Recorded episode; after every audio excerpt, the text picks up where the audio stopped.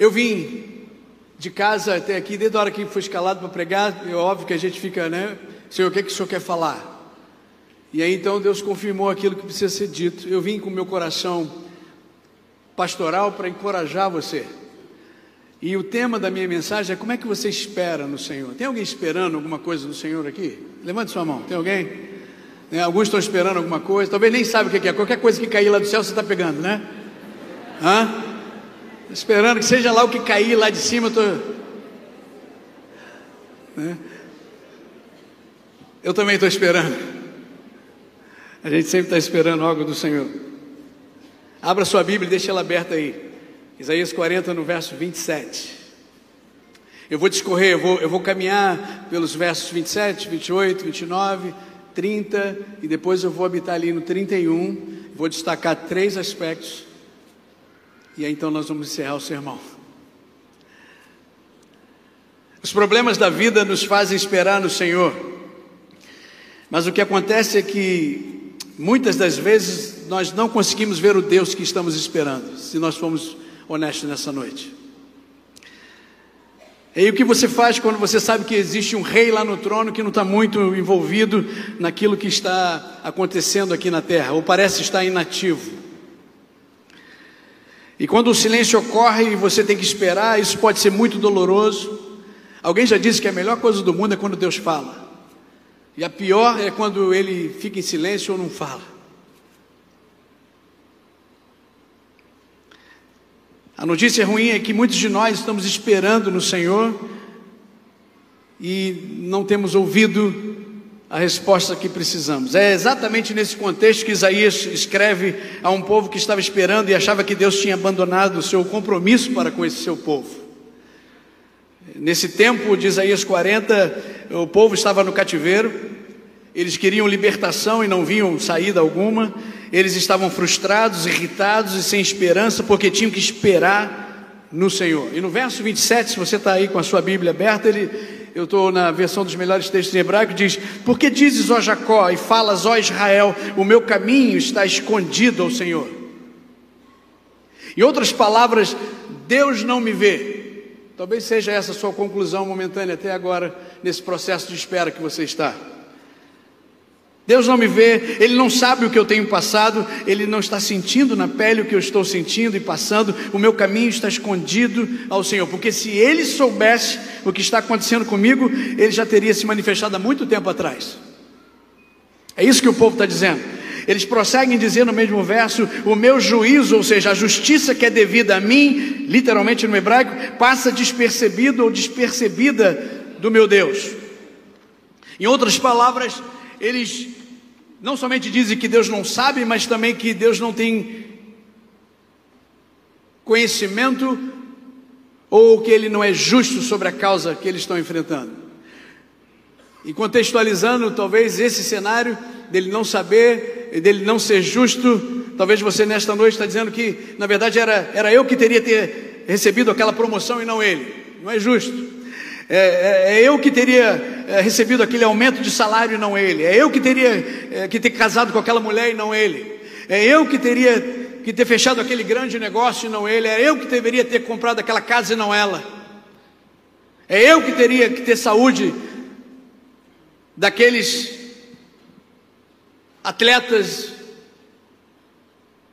e não ter esse diagnóstico que tenho hoje. O povo de Israel, nesse tempo, estava questionando a justiça de Deus enquanto sofria a dor de esperar. Eu não sei se você já passou por isso. Às vezes, quando nós ligamos para algumas repartições públicas, parece que acontece isso, né? A pessoa fala assim: segura aí um pouquinho.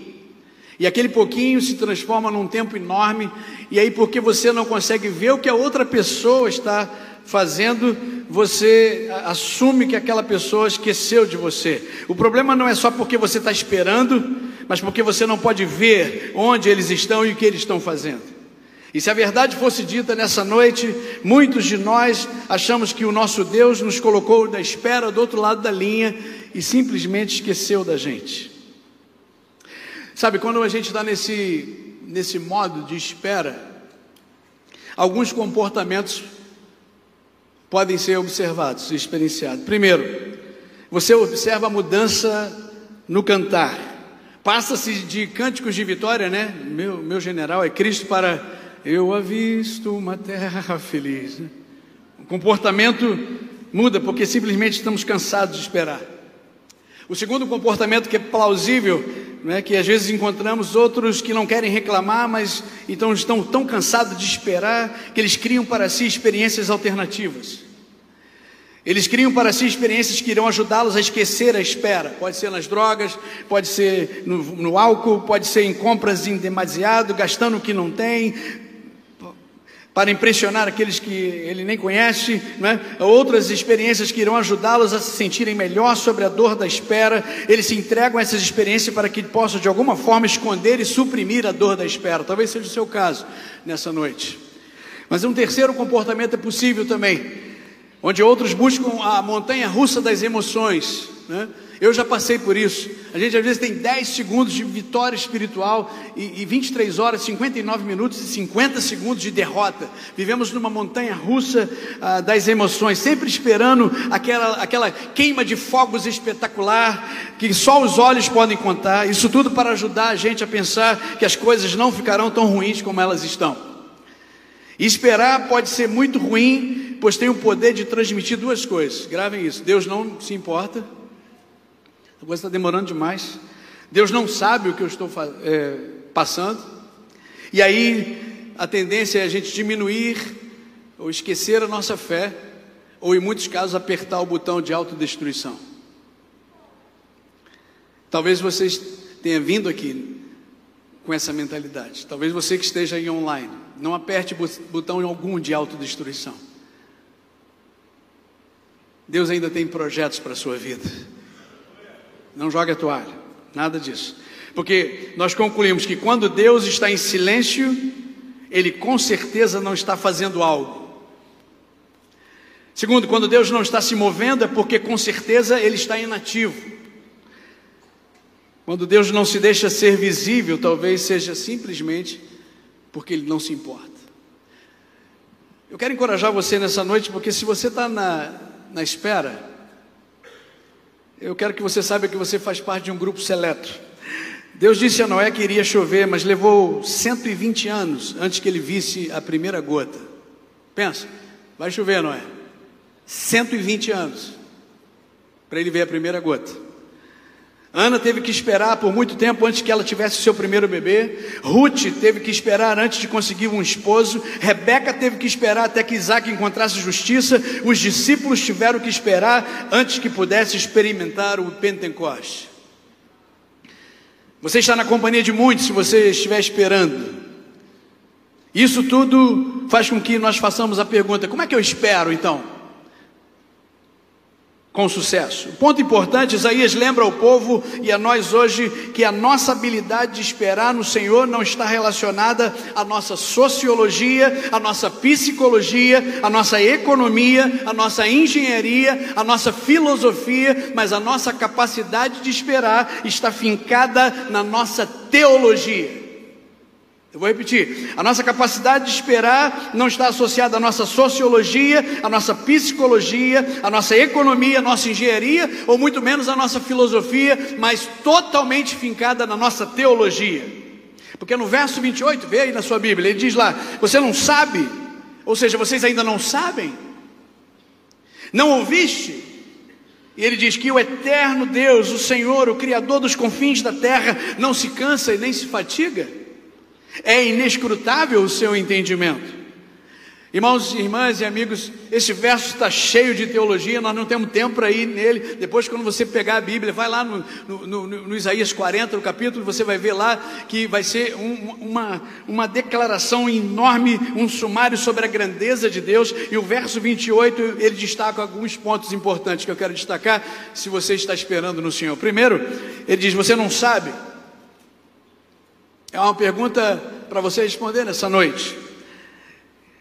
E essa pergunta significa que quando eu e você estamos esperando no Senhor e tudo está quieto, você tem que se valer e se apegar naquilo que você sabe ou conhece a respeito de Deus. É por isso que em Oséias, no capítulo 6, 3, diz: Conheçamos e prossigamos em conhecer o Senhor, porque tão certo quando a alvorada vai surgir amanhã, ele virá com as suas, com as suas chuvas serôdias.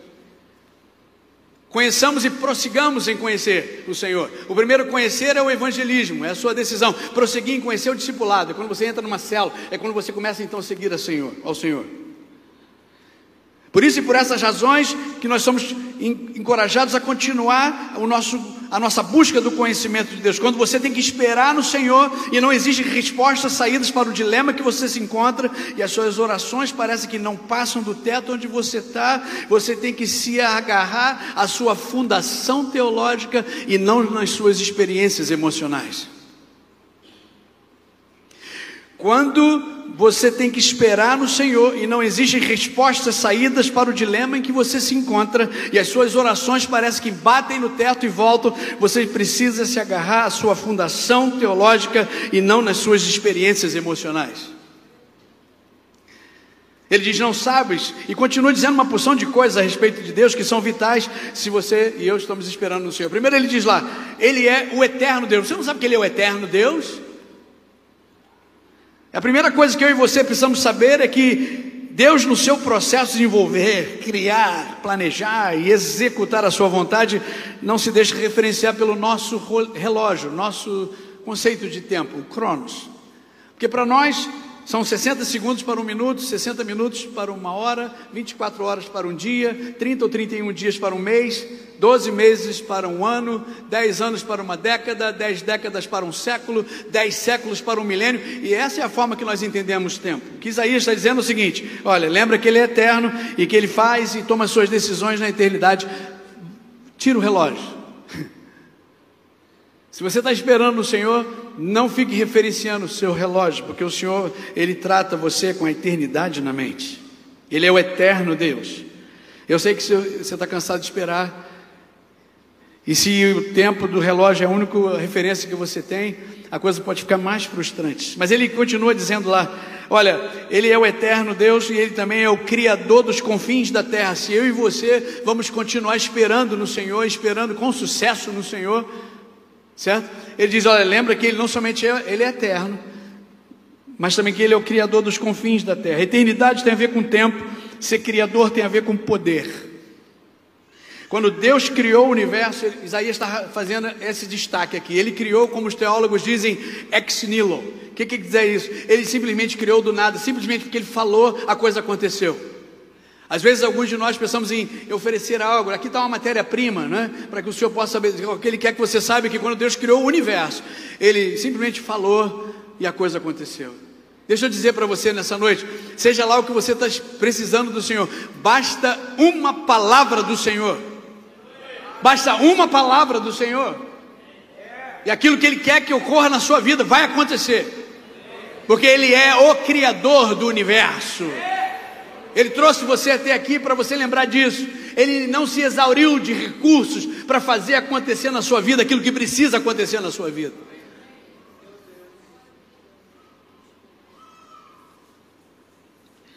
Isaías escreve e diz lá: lembra também que não somente Ele é eterno, Ele é o Criador do universo, mas Ele, ele também tem uma saúde de ferro.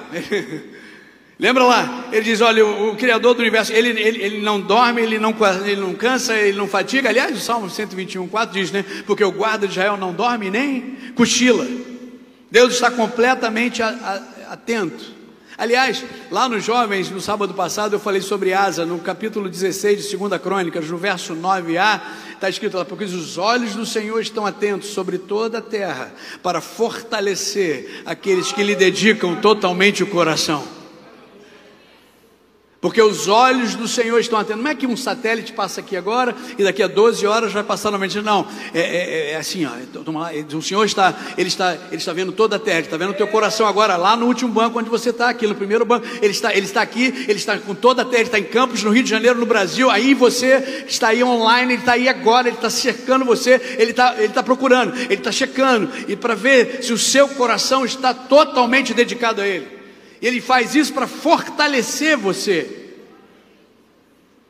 Ele não vai tirar você do problema. E é esse, exatamente esse ponto que está no sermão de hoje. Ele quer fortalecer para que você continue aguardando o agir dele. Lembra que a saúde dele continua impecável, ele não dorme nem cochila. Isaías não para, ele diz: Olha, lembra também da sabedoria de Deus. O entendimento dele é inescrutável, ou seja, não dá para discernir. Irmãos e amigos, ele está fazendo bilhões de coisas para bilhões de pessoas em bilhões de cenários agora. Se você tentar querer entender Deus, haja Neusaldina, haja Tilenol, haja Dipirona. Entendeu? Tem alguns irmãos que estão tentando entender o que, que Deus vai fazer. Ele é soberano, ele está fazendo bilhões de coisas para bilhões de pessoas e bilhões de cenários. E você está incluído nesse contexto. Você faz parte desse contexto. Saiba que Deus entende perfeitamente e completamente o cenário em que você se encontra. O seu cenário não passa desapercebido. Ele trouxe você aqui nessa noite e você que está aí online para que você seja lembrado disso. Ele sabe exatamente onde você está. Ele sabe exatamente o que você precisa.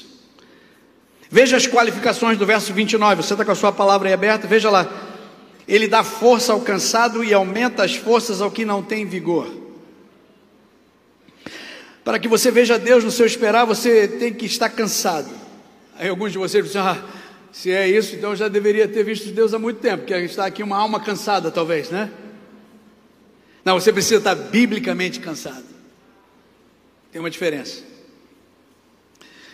Biblicamente cansado significa que você está num estado de cansaço tão grande que você parou de usar ou utilizar recursos humanos para resolver o problema por você.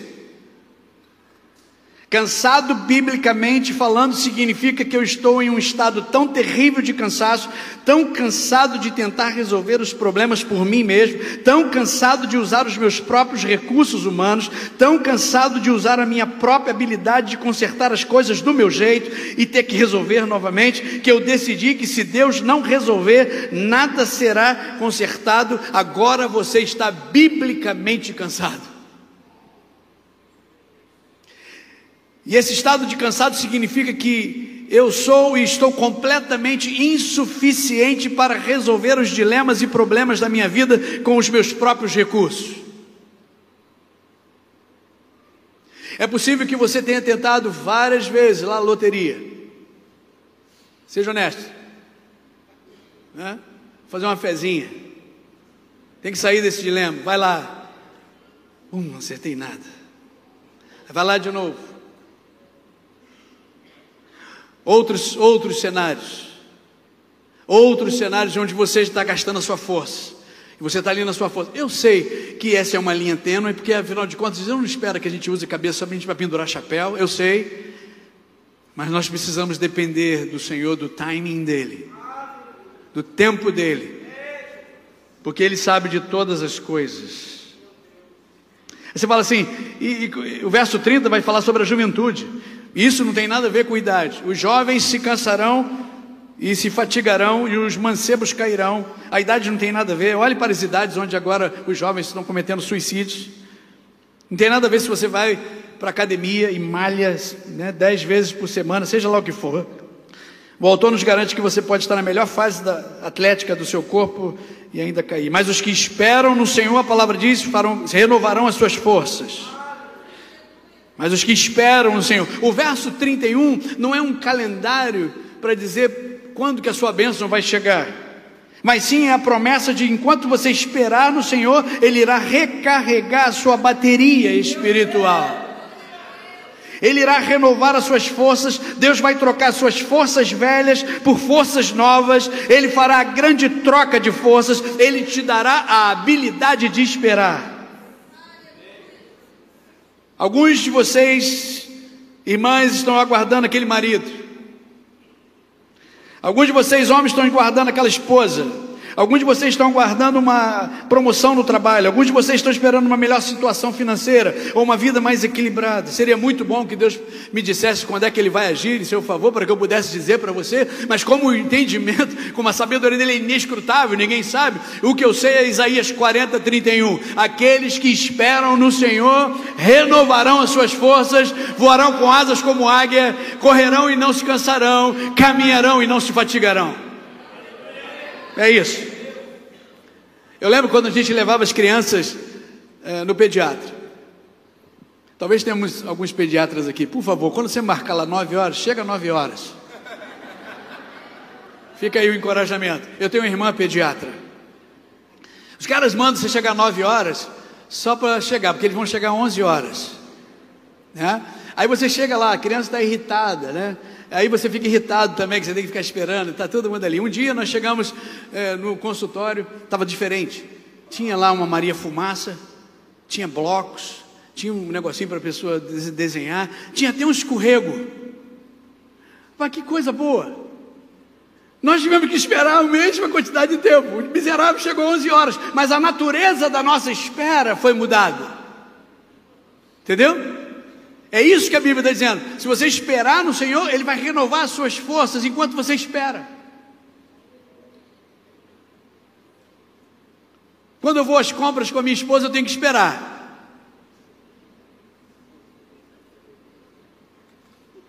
Nós vamos para o shopping, irmãos, e paramos na loja número 1. Um.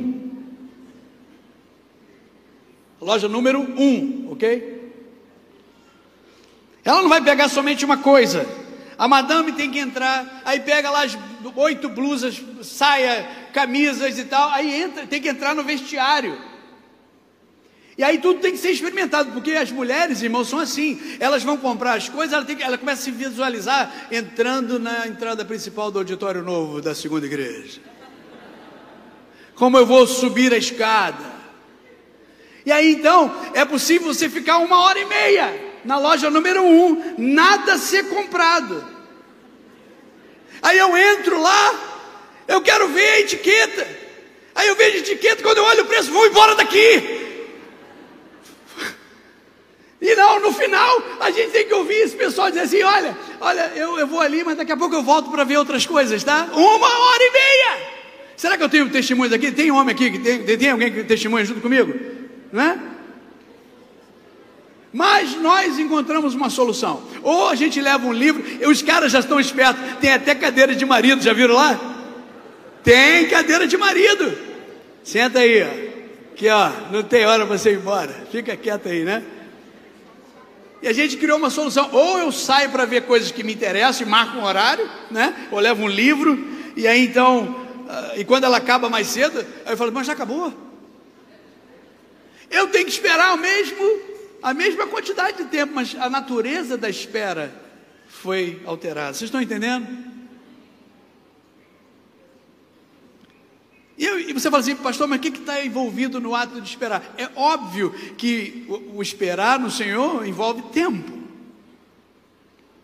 É incrível como alguns adolescentes, os, é brincadeira, os caras são os vagabundos, né, irmãos? Sério, o cara quer iPhone.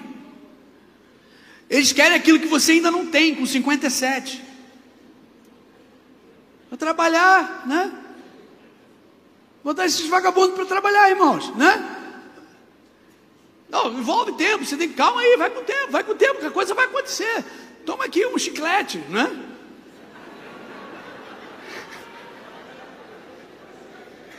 Toma aqui uns churros, tá ali os churros. O cara quer iPhone 13 Pro, Max Pro. O cara Está doido? O esperar no Senhor não significa estar num canto sem fazer nada. Preste atenção nisso. O esperar no Senhor significa agir com fé no Senhor, fazendo o que o Senhor espera que eu faça, enquanto eu uso esse tempo para ver o que o Senhor irá fazer. Vou repetir. Esperar no Senhor significa eu agir com fé no Senhor, fazendo o que o Senhor espera que eu faça, enquanto eu uso esse tempo para ver o que o Senhor vai fazer. Esperar no Senhor é eu exercitar a minha fé rotineira. Enquanto eu espero para ver o que o Senhor vai fazer, eu continuo servindo Ele, eu continuo exercitando a minha fé, eu continuo participando dos, dos ministérios da minha célula, eu continuo convidando gente eu continuo a minha marcha com Jesus, eu continuo adorando Ele, eu continuo confiando que Ele está cuidando de mim. O Salmo 37, 4 diz: entrega o teu caminho, o Senhor confia nele, o mais Ele fará. E aí então eu continuo ali. É um viver de, na fé contínuo, realizando os propósitos de Deus para a minha vida. O esperar no Senhor significa também não recorrer a nenhum recurso fora do Senhor, fora dos termos do Senhor. Nós esperamos no Senhor. Talvez essa palavra seja para você. Esperar no Senhor significa esperar nos termos do Senhor. Quais são os termos do Senhor? Porque nós já dizemos várias vezes desse púlpito, é somente a vontade do Senhor, realizada nos termos do Senhor, que nós alcançamos os resultados do Senhor. Muitos de nós queremos fazer a vontade do Senhor e obter os resultados do Senhor, mas não nos submetemos aos termos do Senhor. Então nós queremos encontrar uma esposa, mas nós não queremos nos submeter aos termos do Senhor. Mas nós queremos os resultados do Senhor. Nós queremos ser bem-sucedidos na vida profissional, mas nós não queremos nos submeter aos termos do Senhor para aquela área da nossa vida, mas nós esperamos os resultados do Senhor. Isso é tolice, porque é somente a vontade do Senhor, seja em qualquer área da sua vida, realizada nos termos do Senhor, que nós vamos obter os resultados do Senhor. O esperar no Senhor também significa esperar diante do Senhor. O que quer dizer isso? Eu espero com uma atitude de adoração. Sabia que uma das palavras no hebraico para adoração tem a mesma raiz da palavra cachorro? Já repararam como é que é? Na polícia militar nós temos lá o canil. É impressionante ver como o cão obedece ao seu dono, fica ali esperando o mover dele, a ordem dele, em, em total redenção a voz do seu dono. Nós esperamos diante do Senhor. Foi somente quando Israel estava diante do Mar Vermelho e atrás dos egípcios que eles entenderam o poder da espera. A palavra foi dita: esses egípcios que hoje vocês estão vendo, vocês nunca mais os verão. Foi quando os recursos esgotaram, quando Davi e Golias foi da mesma forma. Depois que os recursos humanos estavam no final, foi que Davi ouviu que é a batalha do Senhor. O Senhor esperará você e eu estarmos biblicamente cansados. E Ele vai ensinar a gente voluntariamente ou mandatoriamente. Ah, isso você pode estar certo. Ele vai, ele vai te ensinar a esperar. Que Ele está na eternidade. Você pode tentar. Eu não sei, talvez a pergunta hoje para você seria: está funcionando? Vai continuar?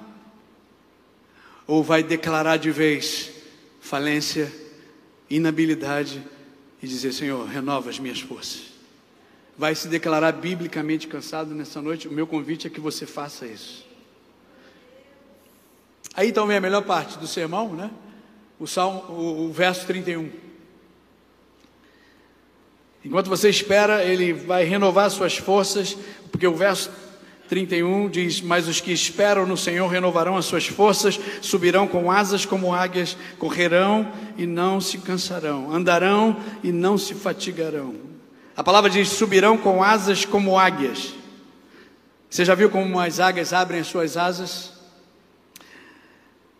O que, que, está para acontecer? A águia está se preparando para voar. Quando você espera no Senhor, eu não sei por quanto tempo você vai esperar no Senhor, mas enquanto você espera no Senhor, uma opção que Ele tem é de pegar você por debaixo das suas circunstâncias e elevar você para ficar no topo das suas circunstâncias, para que você não seja mais controlado pelas circunstâncias e sim passe a controlá-las. Você já viu como é que a águia faz com o seu filhote? Ela dá aquele empurrãozinho lá de cima, e aí então o filhote começa a tentar voar. Se ficar aparente para a águia que o filhote vai se esborrachar lá no chão, o que, que ela faz? Ela sai do seu abrigo, ela abre as suas asas, ela vai por debaixo do filhote, pega o filhote traz de volta para o seu abrigo. Porque enquanto ela tem a coragem de empurrar o filhote para aprender a voar, ela não vai permitir que ele se esborrache lá porque não sabe voar. Ser elevado, voar com asas como águia, segundo o texto, significa a intervenção de Deus. Deus vai intervir no cenário, Ele vai trazer você debaixo das circunstâncias para ficar acima das circunstâncias. Elas continuarão lá, mas você não mais será controlado pelas circunstâncias, porque Ele diz: Eu vou renovar as suas forças. E uma, e uma maneira que eu tenho para renovar as suas forças é intervindo no cenário. É isso que significa voar com asas como águias. É a situação quando Deus vem ou aparece do nada, é quando alguém liga para você oferecendo um emprego, quando você está necessitado de um emprego. Essa é a intervenção do Senhor. Essa é uma opção que Deus tem de renovar as suas forças, na proporção direta que você espera nele. Segundo, ele vai renovar as suas forças, não voando você com asas como águia, mas pode ser que ele use a segunda opção, que é a interação dele. Você vai correr e não vai se cansar. No segundo cenário, você corre e ele sussurra nos teus ouvidos. Ele interage com você. É isso, meu filho, minha filha, está no caminho certo. Já viram quando a gente vai na esteira rolante, que estamos com o nosso fone no ouvido, a gente está entretido ali, e aquela música, ela, ela, continua tocando no nosso coração, e você vai correndo, você vai correndo, você vai a distância que você não sabia que podia ir, porque você, você foi intertido com aquela situação, porque alguém ou algo foi interagindo com você durante o processo. É isso que ele está dizendo aqui. Você vai correr e não vai se cansar, porque o Senhor vai interagir com você no processo. Ele vai confirmar os seus passos. Conforme a promessa de Isaías, no, no, no, Salmo 37, perdão, ele diz lá: e confirmados são os passos do homem ou da mulher no caminho que ele se deleita. Ele vai renovar a sua força, interagindo com você. Então ele intervém, ele interage e por último, ele vai renovar as suas forças, porque você vai correr, você vai voar com asas como águia, você vai correr e não se cansará. E a Bíblia diz: andarão e não se fatigarão. Primeira é intervenção, segunda é interação. O terceiro é ação interna de Deus. Os dois primeiros são de fora para dentro. Esse último é de dentro para fora.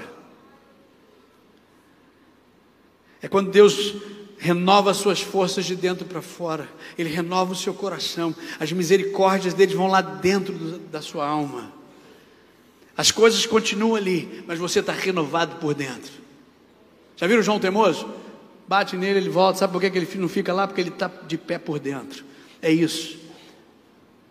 Já viram uma pessoa, você conversa às vezes com dois irmãos diferentes, você vê, uh, diante de cenários, uma pessoa tem uma, uma, uma atitude, outra tem outra. Um aprendeu a esperar no Senhor, outro não. Um tem sido alvo da renovação da força do Senhor através da intervenção dele, outros pela interação dele e outros pela ação interna de Deus. Eu participei de uma igreja que nós tínhamos uma corrida anual, 5 quilômetros. E essa corrida era programada de tal maneira que a cada 600 metros nós tínhamos ali o refresco, nós tínhamos um Gatorade, nós tínhamos água para quem estivesse ali naquela corrida. O objetivo desses pontos era para encorajar as pessoas enquanto elas percorriam o percurso. Uns corriam, outros andavam, outros iam com bicicleta. E nesse percurso nós tínhamos médicos e enfermeiras que iriam uh, ajudar caso alguém tivesse precisando. Também tinha uma van que passava durante o percurso para ter certeza de que as pessoas iriam chegar no destino. Se você tivesse caído de alguma forma, se você tivesse é, cansado demais para prosseguir, a van ia pegar você. Para que você tivesse certeza, todos que vinham naquele evento sabiam que de alguma forma, de algum jeito, eles iriam chegar no final. Deixa eu dizer uma coisa para você. Deus tem programado os dias da sua vida, segundo o Salmo 139, que se Ele tiver que intervir trazendo você de baixo para cima das suas circunstâncias, se Ele tiver que interagir com você para que você vá mais longe do que imaginava, ou se Ele tiver que motivar você de dentro para fora para a ação interna dele, Ele fará, porque você está esperando nele, porque aqueles que esperam no Senhor renovarão as suas forças. Você então terminará a corrida da sua vida, e essa promessa é para todos, não somente para um grupo seleto. Eu termino esse sermão com uma ilustração de um menino. Alguns de vocês já escutaram essa ilustração da minha boca, mas ela é top. Em Dallas, um dia uma mãe foi ao supermercado com um menino. E o menino, quando estava entrando no supermercado, ele disse: Vamos comprar um biscoito de chocolate? Aí a mãe disse: Não. Quando eles entraram então no supermercado, provavelmente dito, ele disse: Mamãe, eu vou, eu, eu, eu vou dar um pulinho ali no, no, no, no corredor do biscoito de chocolate, pega e não, já disse não, um pouquinho mais irritada, né? Estava com pressa.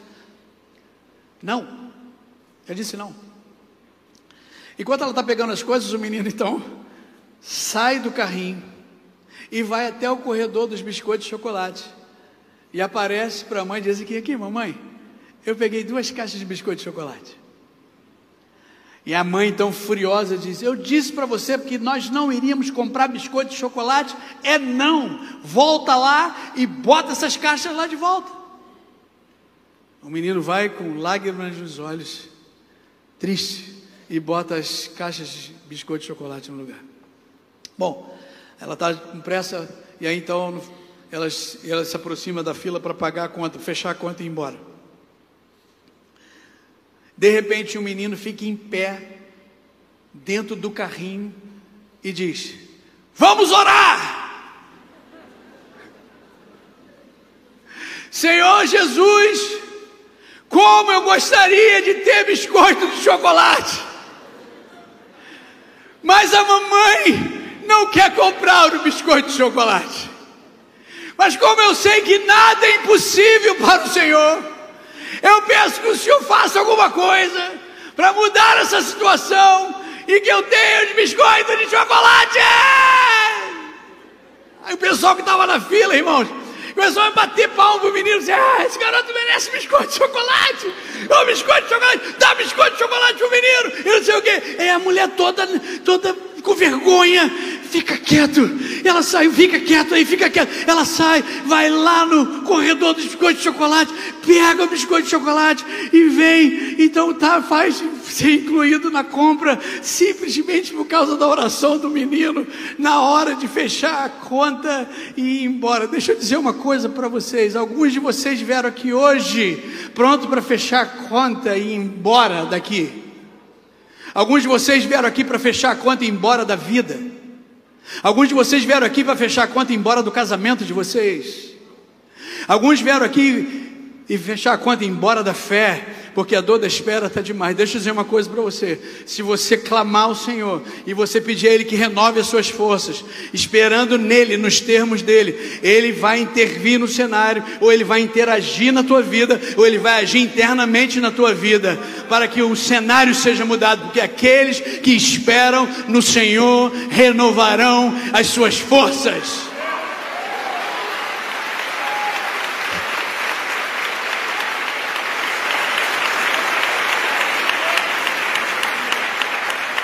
Está muito cedo para você jogar a toalha.